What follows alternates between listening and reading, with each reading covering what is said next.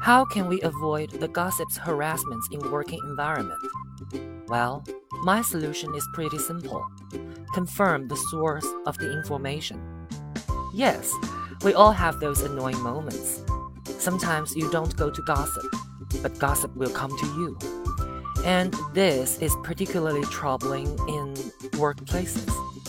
How to deal with that? If you simply refuse to talk to others, it will seem like that you have a low emotional intelligence, which may also make your future work difficult.